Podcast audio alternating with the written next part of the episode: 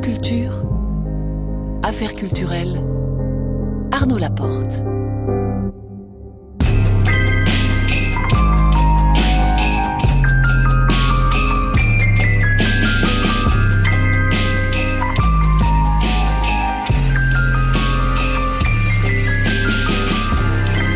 Et ce soir, nous recevons le cinéaste et auteur Chabi Molia dans le nouveau roman Des jours sauvages. Il vient de paraître au seuil dans la collection Fiction et compagnie à 19h20. Affaire en cours. Marie Sorbier parlera de la nouvelle publication des caricatures de Mahomet par les dessinateurs de Charlie Hebdo. Elle sera avec l'historien de la caricature Guillaume Doisy. À 19h50, affaire à suivre, j'appellerai Simon Delétang, metteur en scène et directeur du Théâtre du Peuple à Bussan.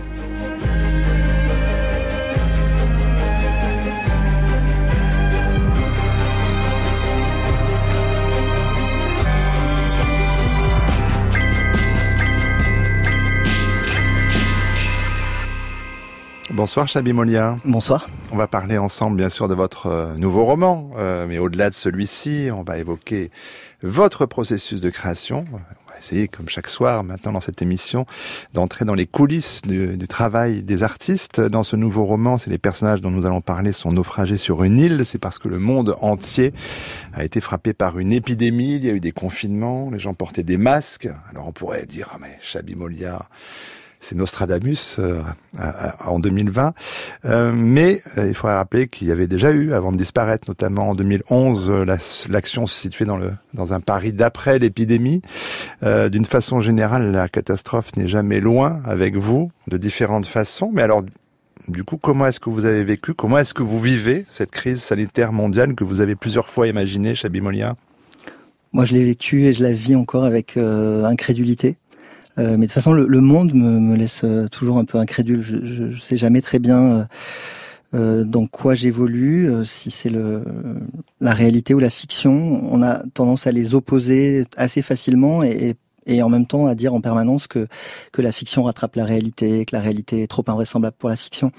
Donc euh, voilà, j'évolue dans cet entre-deux, mais comme tout le monde, et, et euh, j'ai passé le confinement plutôt loin de Paris ce qui fait que j'y reviens à peine et que donc quand je vois tous ces gens masqués dans la rue, bah je et, et moi-même masqué, je, je je sais pas très bien effectivement dans quoi je suis. Il y a une évocation. Euh, je ne sais plus à quelle page de votre nouveau livre, des jours sauvages de Paris et ces masques sur l'asphalte, euh, ces masques abandonnés. Oui, ben, en fait, j'avais commencé à écrire le livre il y a, il y a quatre ans, euh, donc j'ai je, je, le dis parce que certaines personnes me demandent si je l'ai écrit pendant le temps du confinement. Alors ah j'adorais, pouvoir écrire des livres en, en deux mois. Euh, je l'avais commencé en, en 2017-2018, mais mais j'ai corrigé les épreuves vraiment les toutes premières semaines du confinement. Que et ça changeait quand même quelque chose hmm. fondamentalement parce que mon roman se passe dans un. Les épreuves, hein, il faut dire, c'est la première, euh, le premier, la première impression du livre dont l'auteur corrige les coquilles, les fautes possibles. C'est quasiment la toute dernière, euh, le tout dernier passage. À un moment, on peut rattraper une bêtise. Voilà, des toutes dernières choses. Et on s'est demandé avec mon éditeur s'il fallait ou pas parler de ce confinement. Euh, moi, j'avais évidemment pas très envie d'en parler, mais, mais le roman se passe dans un, un futur proche, euh, dans quelques années. Et ce qui devenait évident, c'est que les personnages avaient forcément la mémoire de ce que nous, nous étions sur le point de vivre, ou, ou juste en train de vivre. Donc je pouvais pas non plus complètement euh, évacuer l'imaginaire du confinement qui était juste en train de se mettre en place, les masques, les masques qu'on commençait à, à, disséminer le long des rues, euh, mmh. et puis euh, cette idée que ben il y a un personnage qui dit un confinement ça peut durer. Mmh. Et, et, effectivement nous ça a duré quelques mois, ça pourrait peut-être durer davantage selon le, le, le, type de maladie auquel on, on serait confronté. Alors j'ai adoré apprendre en préparant cette émission, chez Molia, que votre doctorat en études cinématographiques portait sur les films catastrophes hollywoodiens, ce qui est un sujet ouais. pas forcément euh, dans le moule. Qu'est-ce que vous avez retenu de ces films? C'est des films très optimistes. Euh, c'est ça. On en a besoin. Voilà. Donc je vous conseille, voilà, si vous avez un moment de dépression euh, ce soir, regardez euh, Lequel, Twist, euh, Twister ou Volcano. Ou, ah oui, vous, vous, allez loin quand même. Hein. Ouais, bah oui, s'il fallait le faire franchement. Non, c'est des films qui sont très optimistes parce que c'est des films hollywoodien, euh, très hollywoodien dans la mesure où le problème, ça n'est jamais le système, euh, c'est juste qu'il y a quelques personnes qui, qui, qui, font le mal. Et mm. donc, euh, en général, la, catastrophe s'occupe d'eux, elle, elle les engouffre dans des, des, failles sismiques, elle les emporte dans des cyclones, et une fois qu'ils sont partis, ça va aller, voilà, le pays est sur des, des, des bonnes bases, le président des États-Unis est toujours un type mal conseillé, mais très, très gentil, donc en général, ses conseillers meurent ou démissionnent, et, et donc à la fin, il y a, y a, vraiment un happy ending, et, et la, la, la catastrophe agit comme une thérapie, mmh. thérapie de choc. Donc c'est c'est très voilà, c'est très optimiste. C'est des, des je, vous les conseille pour les soirées les soirées sombres les dimanches soirs vous vous sentirez beaucoup mieux après, après une bonne catastrophe hollywoodienne. On va remonter un peu le temps avec vous, Chabi Molia. Qu'est-ce qui vient en premier, le goût des livres ou le goût du cinéma? Ah, Le goût des, des phrases. Euh, euh le cinéma euh, est arrivé assez tard j'aimerais euh, j'aimerais pouvoir dire que, que, que j'ai grandi devant Bergman ou, ou Kurosawa, mais pas du tout. J'étais euh, devant la télévision, plutôt devant les séries, euh, type MacGyver ou l'agence Tourisque. Euh, donc les, les, la, première chose que j'ai voulu faire, c'était euh, c'était écrire, euh, c'était c'était être poète. Donc vers vers huit ans, j'ai commencé à écrire des poèmes patriotiques et des poèmes nostalgiques aussi. J'ai retrouvé récemment. Vous avez deux veines déjà. Voilà, dès huit ans. patriotique et nostalgique. À huit ans, j'ai écrit un poème sur le l'enfance. Ah, c'était tellement bien d'être un enfant, etc. Vous vous en souvenez? Non, je m'en souvenais pas, mais je l'ai, je l'ai, je l'ai retrouvé récemment. Et, et voilà, donc le, le, la première envie, c'est vraiment, c'est vraiment d'écrire des histoires. Et puis ensuite, euh, il y a un éveil progressivement au, cinéma et, une envie de raconter des histoires dont je me dis, je, je, peux pas en faire des livres. Je vais pas savoir en faire des livres. Donc, si je veux raconter ces histoires, il faudra passer par euh, le langage du cinéma ou ne pas les raconter. Et comme l'envie de les raconter était forte, bah, je me suis aussi formé comme ça en faisant des films à, à essayer de raconter des histoires euh, en cinéma. Écoutons une archive. 1965, c'est un jeune auteur qui vient de publier un livre qui s'appelle Les choses, Georges Perec. J'ai 30 ans. Je suis documentaliste dans un laboratoire de recherche médicale, c'est-à-dire que je reçois des articles en anglais, en italien, je fais des fiches, j'élabore tout un système de bibliographie qui sert à la recherche.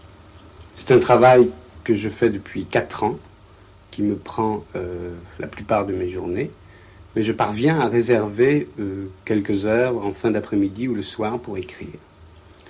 Quand je ne perds pas mon temps au cinéma ou dans, dans des, cafés, j'essaye d'écrire. J'écris depuis 10 ans, j'ai écrit euh, plusieurs nouvelles, quatre ou cinq romans, euh, qui sont tous restés inédits.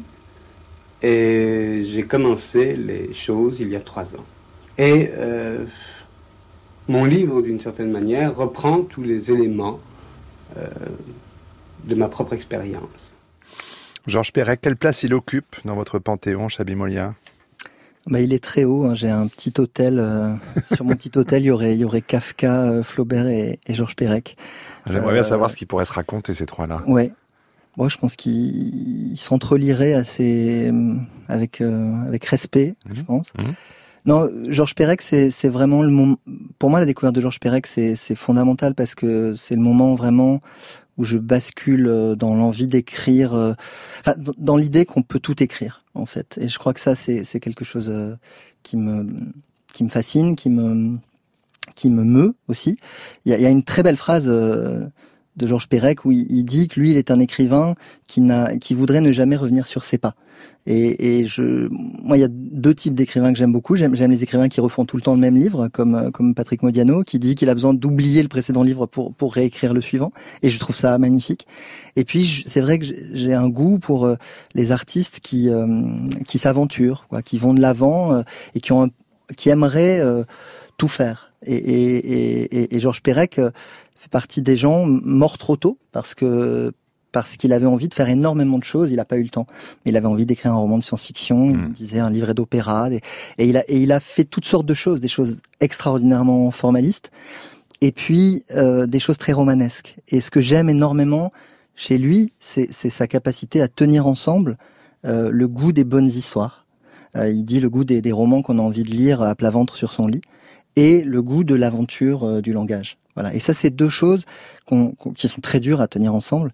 et, que, et qu'en général on sépare. Voilà, d'un côté il y aurait les gens qui écrivent et de l'autre les gens qui racontent des histoires. Est-ce qu'on peut faire les deux ensemble? Je crois que Gustave Flaubert aussi il y est parvenu. Et c'est pour ça aussi que côté cinéma, euh, vous l'avez dit souvent, euh, Chabi Molia, ce sont des gens comme Soderbergh ou Olivier Assayas que vous aimez parce que parce qu'on sait jamais ce qui ce que va être leur prochain film, à quoi il va ressembler, dans quelle veine il va être. Ça, ça vous plaît? Oui, j'ai dit ça parce que euh, je, alors j'aime pas tous leurs films évidemment, mais vous aimez la surprise. Ben, j'adore cette idée que on sait pas chez Soderbergh, il y a une capacité à passer d'un film à tout petit budget à un film à très gros budget et de le faire chaque fois avec, je trouve beaucoup de d'envie en fait tout simplement de sincérité. Et, euh, et, oui je suis très je suis très admiratif de ça et c'est ce qui me guide euh, dans mon parcours et dans ma manière de, de, toucher en ce moment à des voilà en ce moment je suis à la fois en train de, de monter un, un documentaire euh, pratiquement sans aucun financement, mais qu'on a eu envie de faire avec euh, avec euh, avec mes sœurs, et puis en même temps de d'écrire une série pour pour une plateforme. Et, et, et, et j'aime les deux. Enfin, hmm. j'aime j'aime l'aventure. Enfin, toutes ces aventures. Donc ces artistes-là, oui, je les trouve incroyables. Et il y a rien de, de, de plus oppressant pour moi que la question qui arrive très souvent, c'est c'est quoi votre univers Hum. Euh, et en général, plus, plus il est petit. Vous n'avez pas euh, prévu, mince. Voilà. Non, mais souvent on vous dit, euh, ah, t'écris des livres. Euh, alors, euh, mais quel genre? Alors là, je me dis, voilà, mais comment je vais faire? Voilà. Et, et donc c'est vrai que je trouve que, que c'est les artistes ouais, qui, qui m'inspirent beaucoup. Mais ça veut dire que c'est presque une compulsion de relancer l'idée à chaque fois.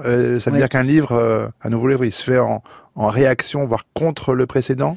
Alors il y a de ça, euh, il y a l'envie d'aller ailleurs. Euh, on en parlera peut-être plus mmh. précisément pour des jours sauvages, mais mmh. clairement, euh, il y a l'envie de faire autre chose. Il y a l'envie d'aller vers des choses que je ne sais pas faire. Par exemple, j'ai toujours, enfin, j'ai plusieurs fois dit que, que je me sentais pas capable d'écrire sur la nature, d'écrire sur le sur le paysage, d'écrire dans la dans la forêt. Donc euh, des jours mmh, sauvages, bah, raté, là, hein. voilà une île très forestière. Donc ça c'était un défi. je me disais mais comment est-ce que je vais faire ça? Et puis euh, et puis moi je j'avais pas prévu de vivre au-delà de 27 28 ans. Mes idoles étaient mortes toutes très jeunes. Club des 27. Donc, voilà, donc depuis, aussi. Euh, depuis ça fait 13 ans là 15 ans que du coup je je, je sais voilà, je suis en, bonus euh, dans les années bonus et, et, et, j'ai une gourmandise. Quoi. J'ai envie de, de, faire plein de choses. Il y a plein de choses qui m'intéressent.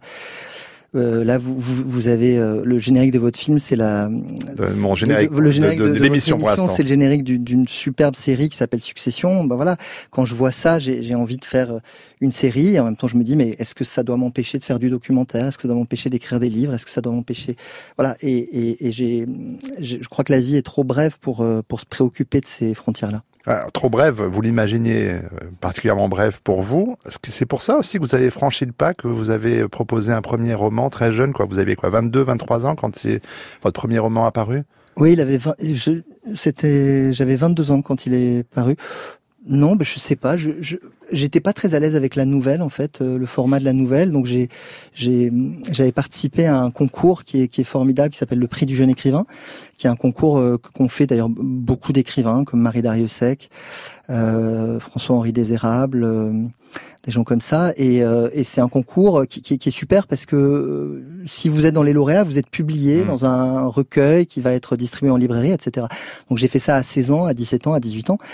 Euh, mais la nouvelle me semblait un, un genre difficile, quoi. De, de, voilà, moi j'avais envie d'aller vers des choses plus longues. Donc, bah, une fois que j'ai fait ces, publié ces, ces, trois nouvelles, euh, j'ai rêvé d'un, voilà, j'ai rêvé d'un roman. J'avais, j'avais du temps pour les, pour l'écrire parce que j'étais en, voilà, j'étais, j'ai fait des études, euh, mais qui me prenaient pas beaucoup de temps. Donc, je me suis, je me suis mis à ça et à la PlayStation et, et j'ai, j'ai, je suis devenu à la fois champion de, d'un jeu de foot sur PlayStation et j'ai écrit mon premier roman euh, pour Gallimard.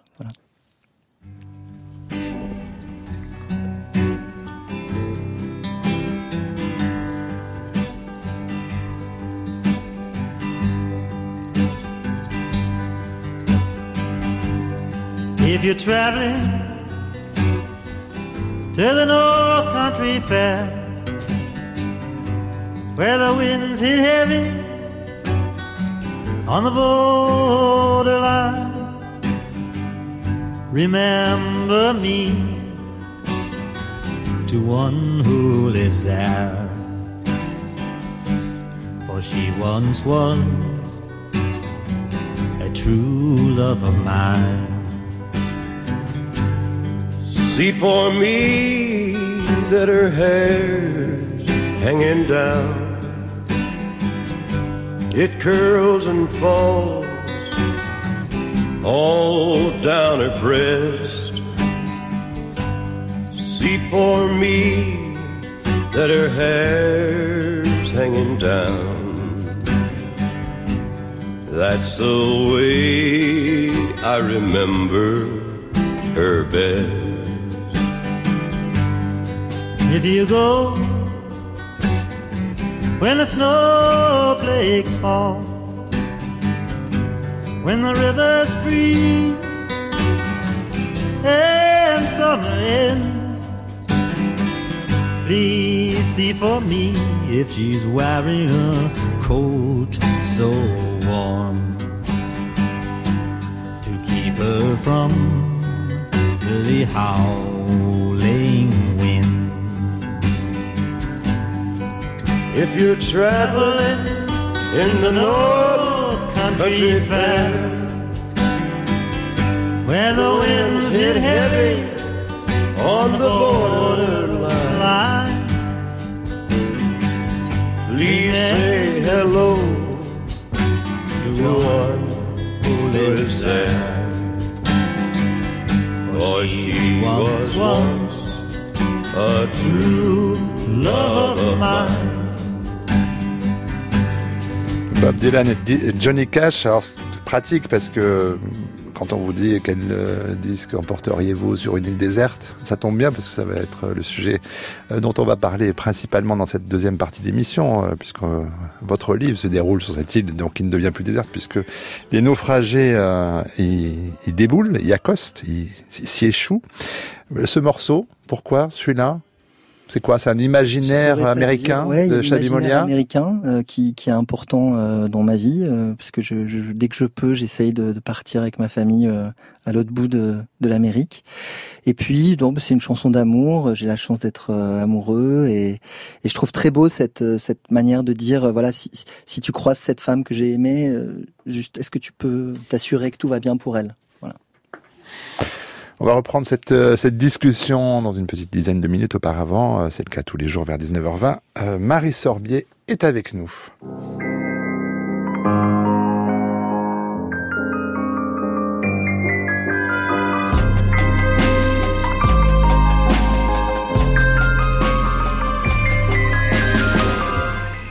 Marie Sorbier, dans l'affaire culturelle, est en charge de l'affaire en cours chaque jour, euh, qui met en regard un phénomène culturel un fait de société. Euh, ce soir, une actualité qui revient sur euh, un épisode terrible de notre histoire récente. On en parlait bien évidemment dans les journées de France Culture, Marie.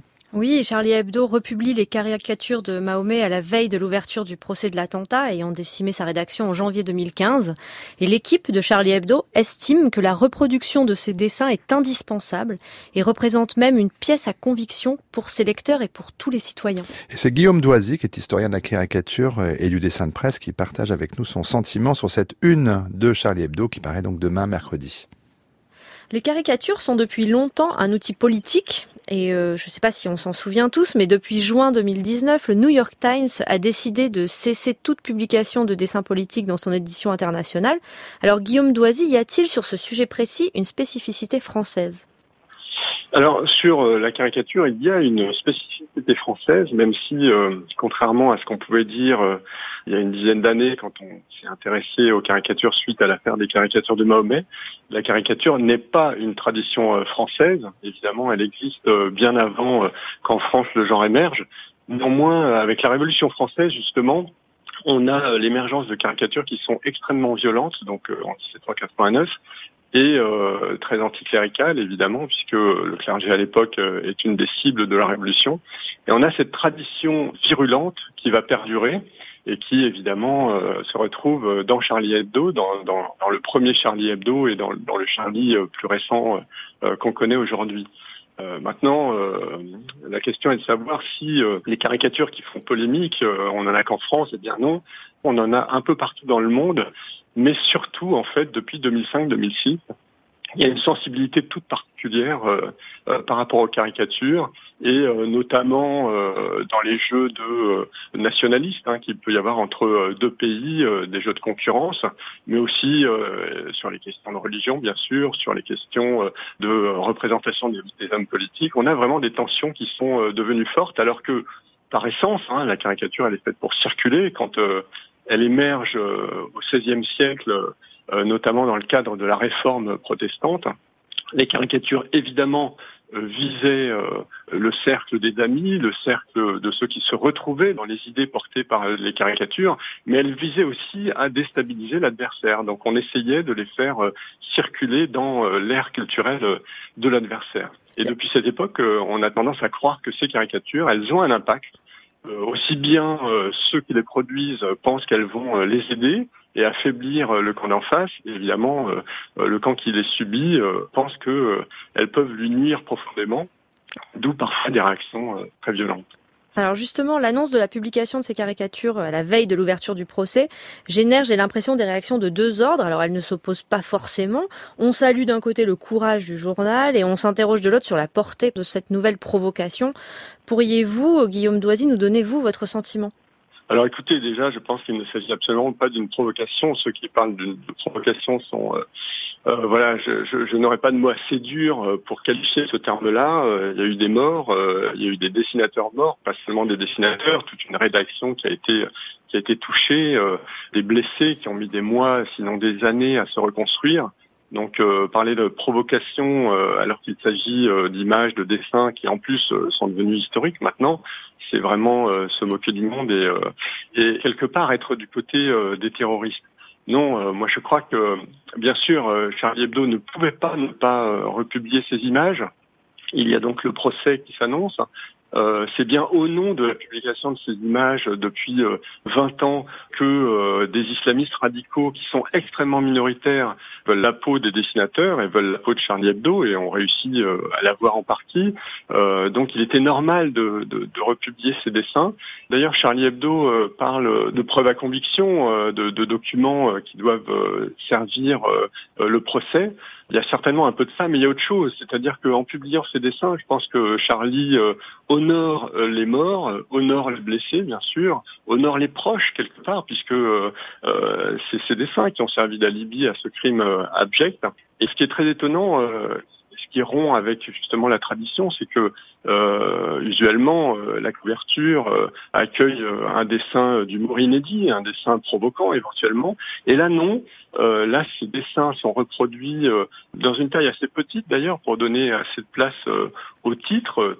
Et donc on a une couverture qui est très grave en fait sur fond noir et qui n'est pas du tout euh, l'espèce de, dérision habituelle de Charlie, non. Et puis il y a quelque chose de politique. Euh, euh, pourquoi cet attentat Est-ce que on a envie de vivre dans un monde dans lequel on peut ou pas dessiner sans risquer sa vie, même si voilà, dessiner, ça ne veut pas dire dessiner tout et n'importe quoi. Il y a évidemment la ligne rouge de la loi, et puis voilà, ceux qui sont euh, hostiles à ces dessins peuvent le dire, euh, peuvent manifester, peuvent essayer de faire évoluer la loi, pourquoi pas, mais en tout cas, en aucun cas, euh, sortir des armes, bien sûr.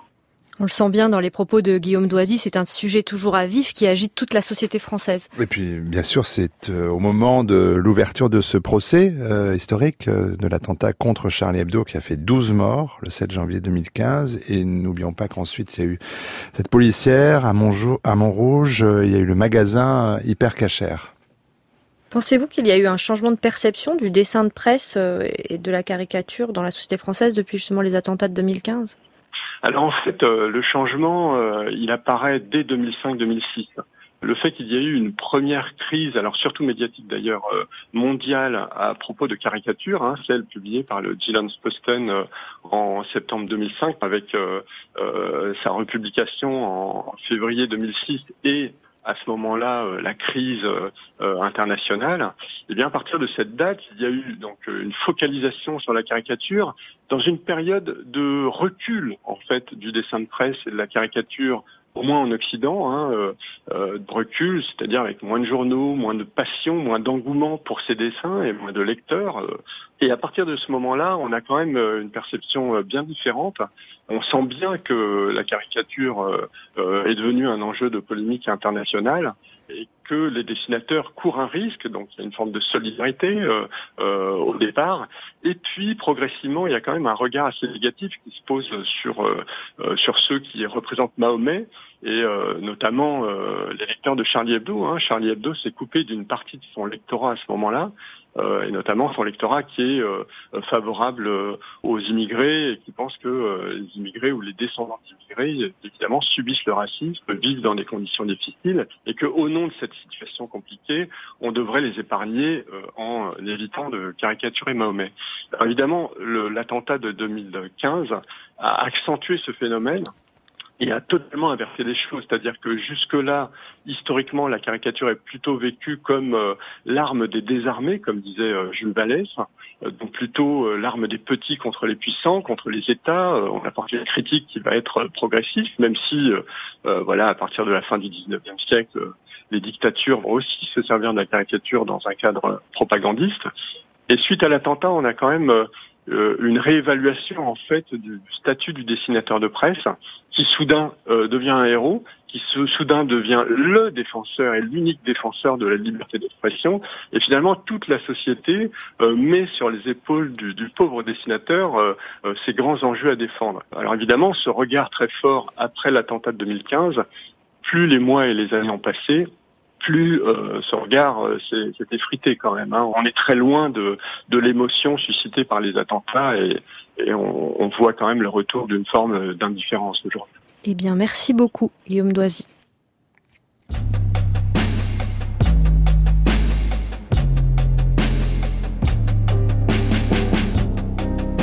France Culture, Affaires culturelles, Laporte. Et merci à vous, bien sûr, Marie Sorbier, pour euh, ce moment important dans, nos affaires culturelles. Chaque soir vers 19h20, on poursuit cette émission ce soir en compagnie de Chabi Molia, à l'occasion de la sortie de son nouveau roman Des jours sauvages au seuil dans la collection Fiction et compagnie, une île, des naufragés. Vous aimez souvent d'ailleurs circonscrire un, un territoire, que ce soit dans vos films, fiction ou documentaires, ou vos romans. Est-ce que vous avez, je me posais la question en vous lisant, dessiné une carte de l'île où se passe euh, votre histoire Oui, j'ai fait ça. euh, j'ai eu besoin d'un ouais, d'un paysage. euh, j'ai fait une échelle, j'ai j'ai calculé des kilomètres. Alors, Vous savez où elle est, vous? je, je, je sais où elle est et Parce que les naufragés, évidemment, ne le savent pas. C'est Voilà. pour ça que je vous demande. Les naufragés ne le savent pas. Ils, Ce sont des hypothèses. ils- ils arrivent au milieu, sur une île qui est sans doute au milieu de l'Atlantique. Maintenant, la question euh, que je vous pose, c'est est-ce qu'il y a des îles au milieu de l'Atlantique? Et en fait, euh, la plupart d'entre nous, on ne le sait pas très bien. On ne sait pas très bien combien de jours il faut pour euh, traverser euh, l'Atlantique à bord d'une épave. On sait pas. et donc tout ça fait qu'ils sont dans un endroit qui n'arrivent pas très bien à, à identifier. Ils savent pas s'ils sont près de l'Afrique, près de l'Amérique du Sud. Et l'île elle-même, elle se, elle correspond pas à, à quelque chose de, de, de très cohérent. Elle est, elle est un peu tropicale, mais, mais pas seulement. Euh, Il y a des, il y a des renards, enfin des sortes de renards à l'intérieur de cette île. Moi, je l'ai composé euh, pas du tout de manière documentaire, justement. Mhm. Je l'ai composé comme une, comme une île de fiction à partir de, de deux choses que je connaissais un petit peu. C'était le, la côte bretonne, tout petit bout de, de côte très sauvage où je, je passe beaucoup de temps. Et puis j'ai fait un voyage à l'autre bout du monde, en Nouvelle-Zélande, où là j'ai- ramassé comme ça, euh, que ce soit avec des, des photos, des enregistrements sonores, des notes, euh, plein de choses sur euh, ce qui était pour moi le voilà l'exotisme absolu. Mais vous saviez que ça servirait pour ce livre ou Oui. c'était une chose? Ah oui. oui, oui, c'était c'était préparatoire. C'était. C'était dans, dans l'idée d'aller chercher quelque chose qui allait me, me désorienter. Euh, des oiseaux qui faisaient des, des, des bruits que j'avais jamais entendus, etc. Voilà, j'avais donc j'ai constitué cette île impossible à partir de, de, de lieux qui sont pas du tout euh, juxtaposés.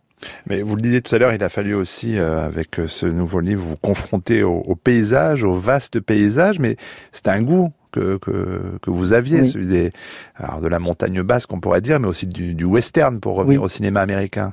Oui, oui, moi j'ai- vraiment le goût du, du, du cinéma du paysage, que ce soit euh, le cinéma de, de, de John Ford aux États-Unis ou que ce soit le, le cinéma iranien de d'Abbas Kiarostami, le, le, le cinéma japonais. J'ai toujours Le adoré. cinéma Sevenol d'Alain Guiraudy. Euh, voilà, oui, exactement. Ouais. Citons Ouais, les grands, hein. L'inconnu du lac, euh, c'est c'est un très très grand film et, et voilà, j'ai toujours été attiré par ça.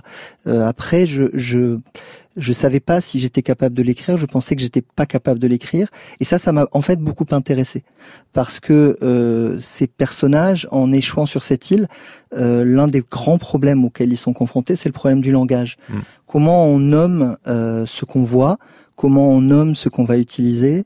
Et en fait, on se rend compte qu'on est, on est hyper démuni, euh, enfin à moins d'avoir des connaissances botaniques euh, hyper précises, ce qui est vraiment pas mon cas.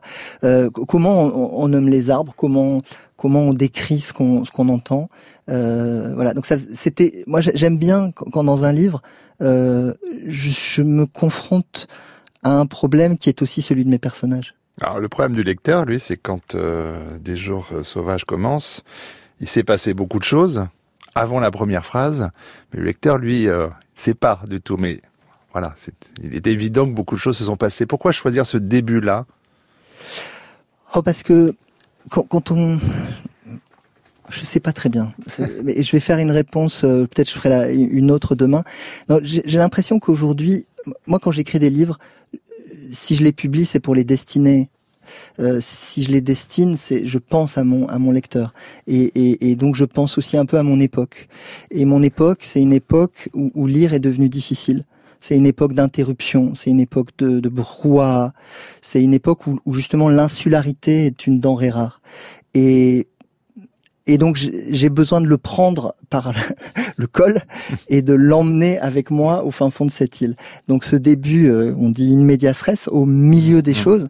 Euh, il y a 50 ans, j'aurais peut-être pas commencé comme ça, mais peut-être que l'époque fait que, que j'ai eu envie comme ça de ce début très très nerveux et qu'on et qu'on embarque avec moi dans ce qui est une petite chasse à l'homme euh, et qui soit voilà quand on se retourne, bah, on a déjà lu 16 pages et il est un peu trop tard pour euh, pour refermer le livre.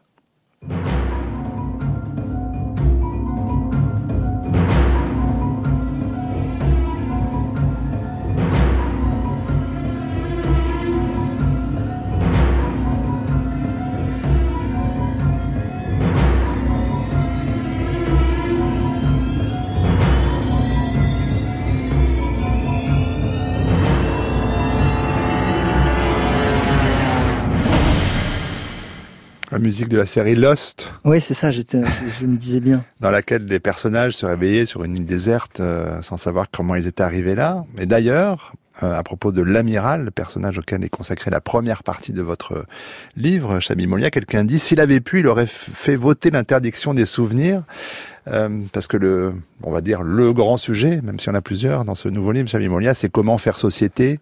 Euh, mais ça commence comment pour vous? Par cette question? Ça commence par une image? Ça commence par euh, euh, un cri d'oiseau? Vous voulez dire Comment vous arrivez à cette question-là? Est-ce que c'est- est-ce qu'un livre, ça peut être aussi un sujet à traiter pour vous? Alors, moi, je me méfie de ça. Souvent, un livre, c'est une question. Il y a une question, une question qui m'intéresse. Et je me dis, je vais m'embarquer avec cette question pendant quelques années, parce qu'il me faut quelques années pour écrire un livre. Et bon, en général, quand j'ai terminé le livre, j'ai pas du tout répondu à la question, ou, ou je sais pas vraiment y, y répondre. Euh, là, il y avait sans doute quelque chose autour de des rapports. euh, entre nature et culture, euh, civilisation et sauvagerie, enfin ces trucs qui reviennent tout le temps. On l'entendait là, au début de l'heure sur euh, l'ensauvagement des gens. Ouais, Mm. Il y, a- il y a une idée comme ça, à la fois nette et floue de, de ce que serait le sauvage. Donc je pense que je suis parti avec ça, avec cette envie de de voir ce que donne, ce que ça donnerait euh, une centaine de mes compatriotes euh, confrontés à hum, au monde d'après, c'est-à-dire vraiment à un effondrement radical. Euh, la question, le mot effondrement d'ailleurs, il, Mm. est- il est devenu très populaire. Euh, J'avais, euh, euh, j'étais déjà en train d'écrire, donc je peux pas dire que je suis parti de l'idée d'effondrement, mais quand cette idée est arrivée dans le débat public, je me suis dit ah ouais, en fait c'est ça que je suis en train de faire. Mm. En fait, je suis en train d'écrire un livre sur l'effondrement, euh, mais mais avec cette idée que ça, ça se produirait comme ça, c'est-à-dire le, le monde qu'on connaît, ou plutôt l'arrière-plan du monde, tout ce sur quoi on compte, nous est retiré comme ça, brutalement, comme un tapis qu'on qu'on enlève sous vos pieds. Et qu'est-ce que vous devenez? Qu'est-ce que vous devenez sans vos téléphones portables? Qu'est-ce que vous devenez si, si votre principal savoir-faire c'est d'être informaticien euh, Voilà, comment tout bascule? Et qu'est-ce que vous devenez sans institution? Qu'est-ce que vous devenez sans juge?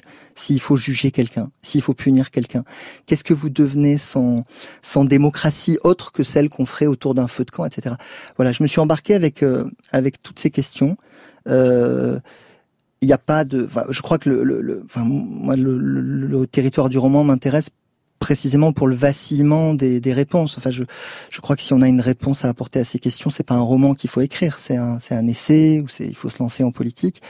Euh, moi, j'ai pas, j'ai pas une thèse. Je, je, je, je, referme pas le livre en disant voilà, la nature humaine, c'est ça, la sauvagerie la civilisation, c'est ça.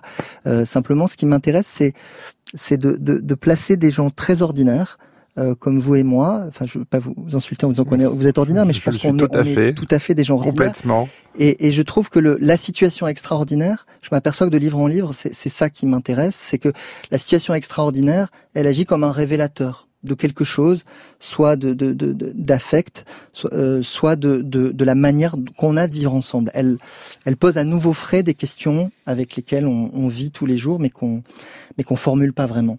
Oui, mais, comment fait l'écrivain, Jamie Molia? Il dit j'ai toutes ces questions, c'est ça dont j'ai envie de parler, mais ça passe par quoi? Par la, par la lecture d'essais, pour le coup, qui vont nourrir le roman, ou alors ça part euh, par une première phrase, par des personnages qui arrivent? Oui, ça part. Euh, moi, je suis vraiment avant tout euh, romancier. En tout cas, quand j'écris ces livres-là, je, je, suis romancier, donc j'ai envie de raconter une histoire, j'ai envie de personnages, j'ai envie d'un parcours, j'ai envie de péripéties, j'ai envie d'une fin, même si cette fin, souvent, elle est, elle est, c'est pas du tout celle que j'avais prévue parce que les personnages ont, pas forcément envie d'aller. C'est pas des moutons les personnages. à un moment, ils ont plutôt envie d'aller euh, dans, le chapitre 22. Vous avez votre chapitre 22, il est prévu comme ça, et puis en fait, ils veulent pas.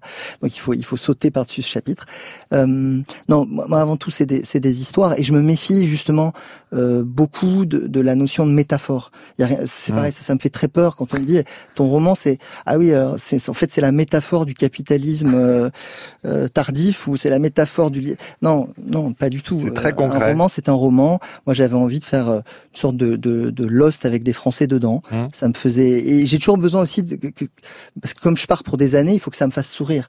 Donc mon précédent livre, c'était une histoire des mmh. super héros français et, le, le terme super héros français, il me faisait rigoler. Rien que ça, oui je me suis dit, c'est bizarre, pourquoi ça nous fait rire super-héros mm. français? Et c'est devenu une question, justement. C'est devenu une interrogation sur, mais qu'est-ce, c'est quoi l'identité française qui fait que ça marche pas super-héros français?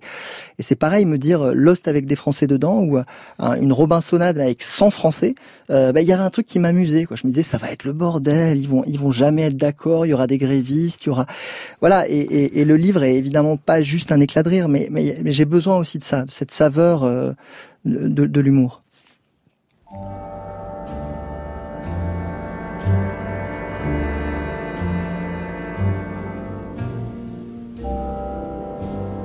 May 10th. Thank God for the rain, which has helped wash away the garbage and the trash off the sidewalks. I'm working long hours now, six days a week, sometimes seven days a week. It's a long hustle, but it keeps me real busy. I can take in three, 350 a week, sometimes even more when I do it off the meter. All the animals come out at night buggers, queens, fairies, dopers, junkies, sick, venal. Someday a real rain will come and wash all this scum off the streets.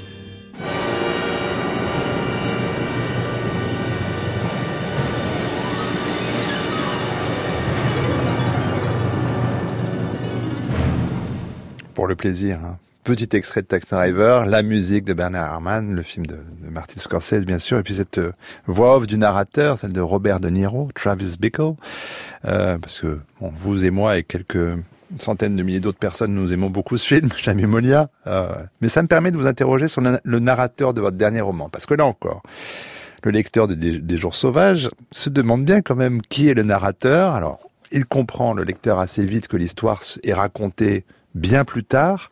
Mais il faut quand même attendre la page 179, je divulgage un peu, pour qu'il y ait un jeu qui s'exprime et qui donc se dévoile. Pourquoi ce choix là encore? Oh, c'est euh, c'était important pour moi qu'on sente qu'il y a un après, euh, d'abord, que, que c'est c'est des jours sauvages, c'est-à-dire c'est mm. un moment comme ça qui, qui, qui, qui est clos, Euh, J'aime bien depuis quelques livres avoir des, des narrateurs enquêteurs, c'est-à-dire des narrateurs qui, qui reconstituent une histoire, mais ils ont besoin du témoignage euh, de, de, certains personnages, et les témoignages sont contradictoires, euh, enfin discordants. En tout cas, voilà, et ça, ça fait trembler pour moi la, la vérité, et, mmh. et c'est ça pour moi l'écriture romanesque. Et ensuite, euh, je me disais, mais ce type, euh, comment comment est-il possible qu'il sache autant mmh. de choses? Donc euh, j'ai progressivement.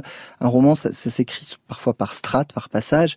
Et à un moment donné, je me suis dit, euh, alors là, on divulgage peut-être beaucoup, mais c'est pas très grave. C'est pas le, c'est pas le.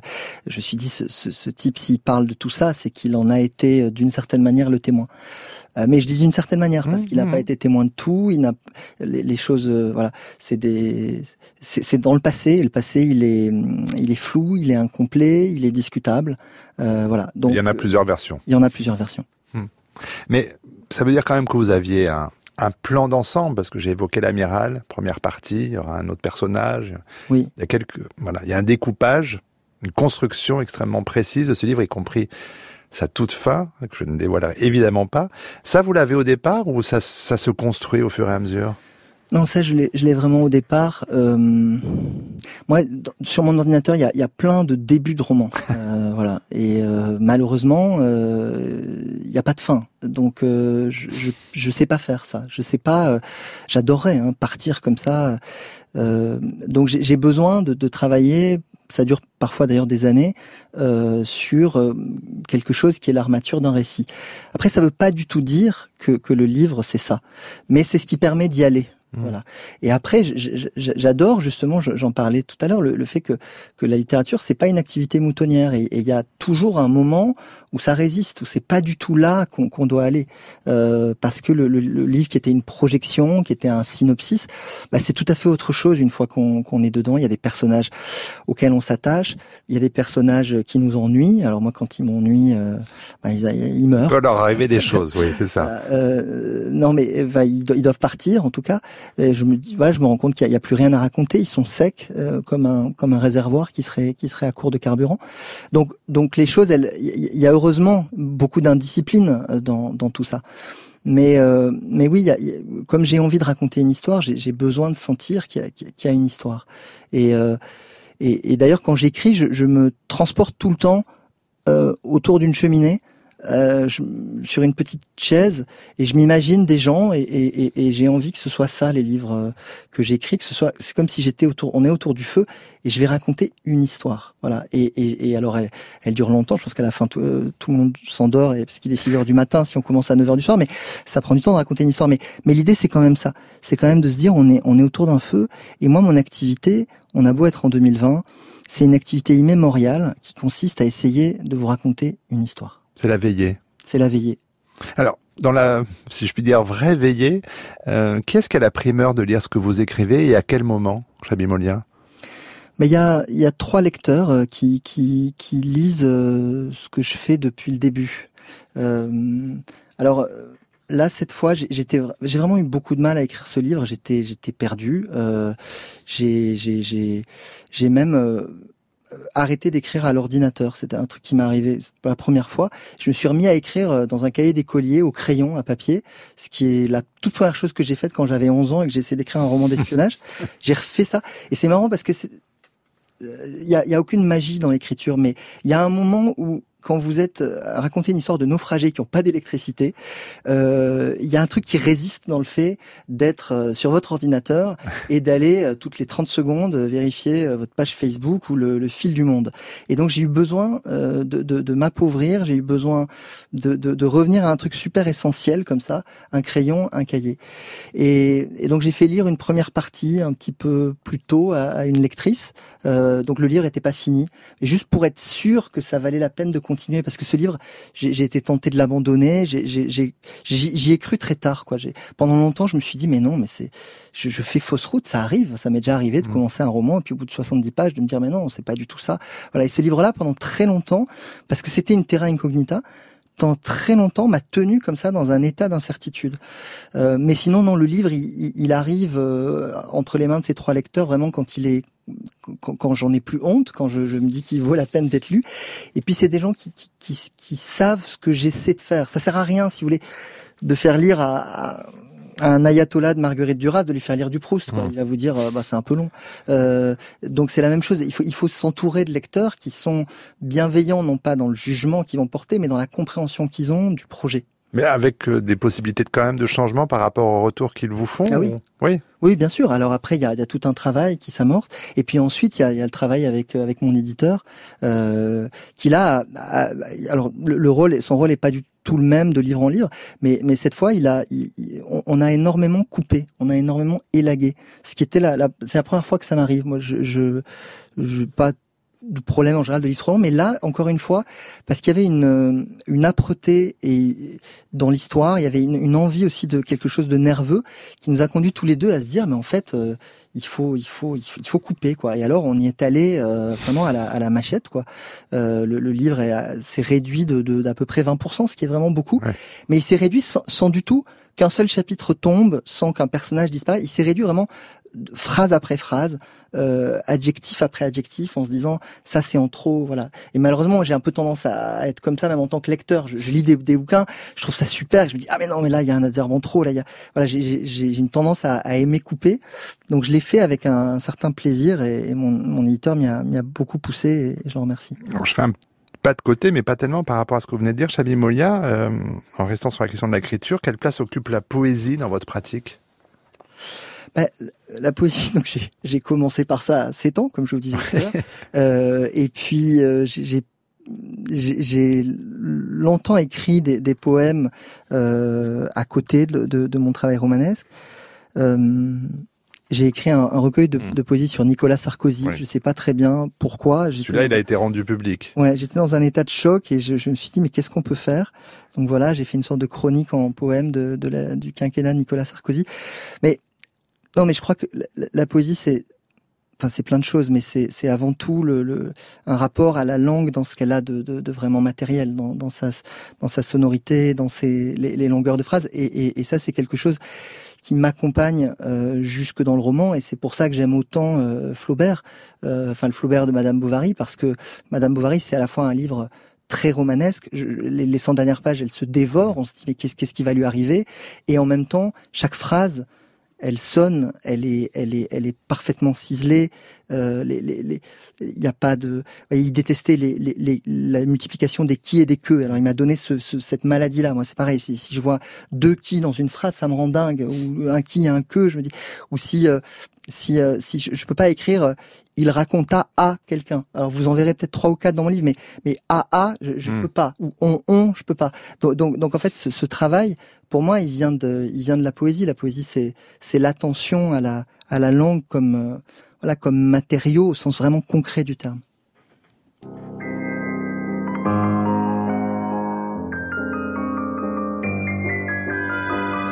France Culture, Affaires culturelles, Arnaud Laporte. Vous restez bien sûr encore quelques minutes avec nous, Chabi Molia, mais à 19h50, on a pris l'habitude, et on le fait tous les soirs, de sortir de ce studio, de sortir de Paris, euh, que ce soit en région ou à l'étranger. Destination Bussan dans les Vosges ce soir, euh, direction le Théâtre du Peuple, ce monument historique euh, fondé il y a 123 ans maintenant, avec cette devise « Par l'art, pour l'humanité ». Ce serait pas mal sur une île déserte de recommencer avec un théâtre euh, comme ça, et puis bien sûr ce, ce fond de scène qui s'ouvre à la faire représentation et qui dévoile cette euh, vallée vosgienne. Il y a une saison d'été annulée, mais le théâtre du peuple rouvre ses portes avec un projet nouveau. Euh, alors on va voir de quelle façon, euh, avec euh, son concepteur, euh, son metteur en scène, son interprète, c'est Simon Delétang qui est en ligne avec nous. Il est le directeur du théâtre du peuple et il a choisi quel culot, en même temps d'adapter euh, ce texte euh, qui est un des plus beaux textes au monde, selon moi, de l'écrivain suédois Stig Dagerman. Notre besoin de consolation est impossible à rassasier. Simon Delétang, euh, vous étiez, vous aviez prévu une saison estivale gonflée, elle aussi, hein, Hamlet et Hamlet Machine, Shakespeare et Heiner Müller. Vous avez dû, vous avez dû y renoncer euh, pour cause de crise sanitaire, mais choisir ce texte de Stig Dagerman, ça répondait à quelle euh, évidence pour vous? Euh, oui, bonsoir à Arnaud Laporte. euh, Une évidence de trouver ce qui devait pouvoir nous consoler en fait à la sortie de tout ça. C'est-à-dire que pendant le confinement, c'est ce texte euh, qui est revenu à moi en fait comme une évidence de ce qui serait presque un programme de réouverture. Mmh. Euh, même si dans le titre euh, il y a une sorte d'impossible, euh, moi je voulais tenter de, de, faire entendre que justement dans ce texte il y avait une force de vie et une croyance dans le libre arbitre euh, qui pouvait être entendue et qui pouvait nous redonner aussi un peu de courage dans cette période. Alors c'est une lecture intense que celle de ce texte, relativement court, mais comment dire ce texte? Quels sont les, quels sont vos partis pris, Simon Delétang, pour faire entendre ce texte? Bah, mon parti pris, ça a été de faire appel en fait à un groupe euh, de musiciens qui s'appelle Ferguson, donc Michaela Chariot et David Mignonneau, et je leur ai proposé en fait de composer une musique euh, de 40 minutes à travers le texte sur laquelle je parle et qui accompagne les pensées, qui accompagne les respirations. Donc c'est une forme d'oratorio, moi je suis au micro, et j'essaye d'être le plus juste possible par rapport au chemin de la pensée pour faire entendre la langue de Stig Dagerman c'est effectivement un texte très touffu qui n'est pas fait forcément pour la, lecture à voix haute. En tout cas, mm. déjà seul, euh, il faut laisser du temps pour le pour l'entendre. Et donc là, on essaye de créer des respirations aussi pour que le spectateur puisse avoir la, la possibilité de penser à ce qu'on est en train de lui dire. Mais vous avez une vous avez une demande particulière envers euh, le groupe Ferguson? Est-ce que vous avez composé avec que la partition? En fait, on, est, on, a, on a fait une semaine de résidence et moi, je leur ai indiqué une, un découpage du texte par rapport à la pensée, dans laquelle j'indiquais les moments de respiration et puis leur univers musical qui est assez mélancolique, envoûtant, à la fois électronique, rock, euh, me semblait très important par rapport à ce texte. Et ils ont écrit une chanson qui s'appelle En attendant le bonheur. Et je voulais que cette chanson termine le spectacle.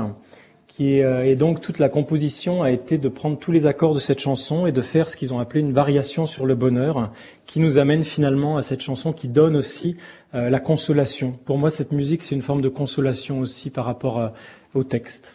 le théâtre du peuple que vous dirigez, Simon Delétang, c'est normalement une jauge de 800 personnes. Vous pouvez normalement accueillir 800 personnes dans ces nouvelles conditions de représentation à l'heure des restrictions sanitaires. Comment ça va se passer?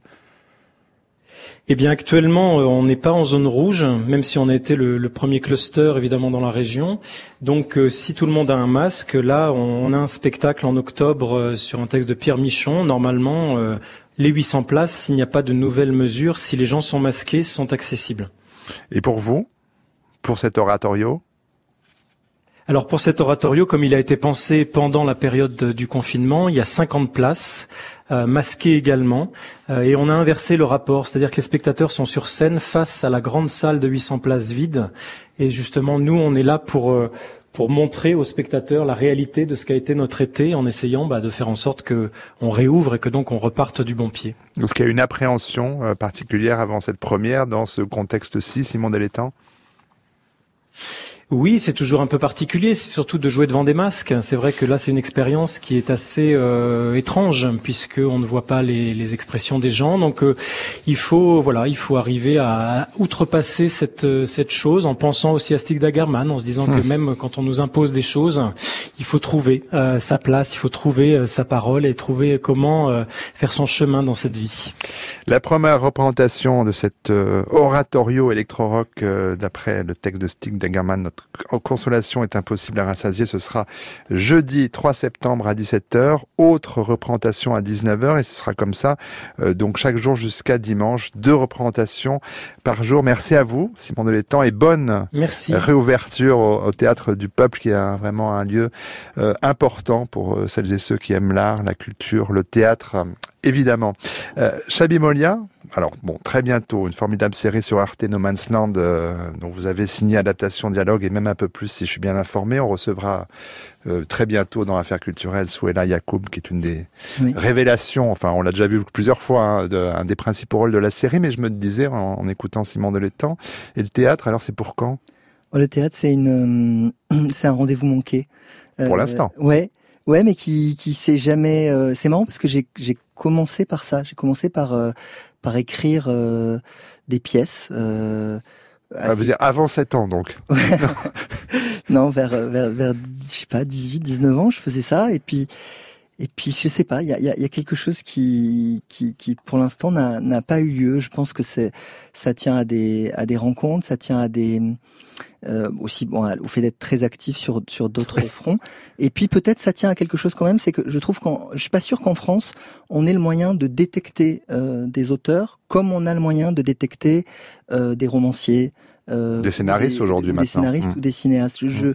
il y a des bureaux de lecture dans, mmh. dans, certains théâtres publics, mais enfin, vous voyez rarement monter des pièces dont on vous dit elles sont arrivées par la poste. Donc en fait, il y a, y a... ça commence. J'espère. Ça commence. il faut, il faut. Il faut. Mais moi, j'ai, j'ai peut-être trop timide pour faire autre chose qu'envoyer par la poste. Alors, ça, ça a pas. J'avais fait ça vers. Voilà, ça a pas donné grand-chose.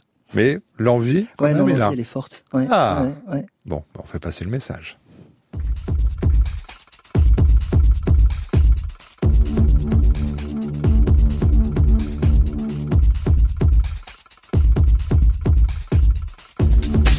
Merci, Chabi Molia, d'avoir été notre euh, invité ce soir. Votre nouveau roman, Des jours sauvages, vient de paraître au seuil dans la collection Fiction et compagnie. Affaires culturelles, c'est une émission rendue possible grâce à Isa Toundoy, Marie Sorbier, Boris Pinault, Hugo Altmaier et Anouk Minaudier. À la prise de son ce soir, Edouard Rubinstein. Réalisation, Alexandre Fougeron.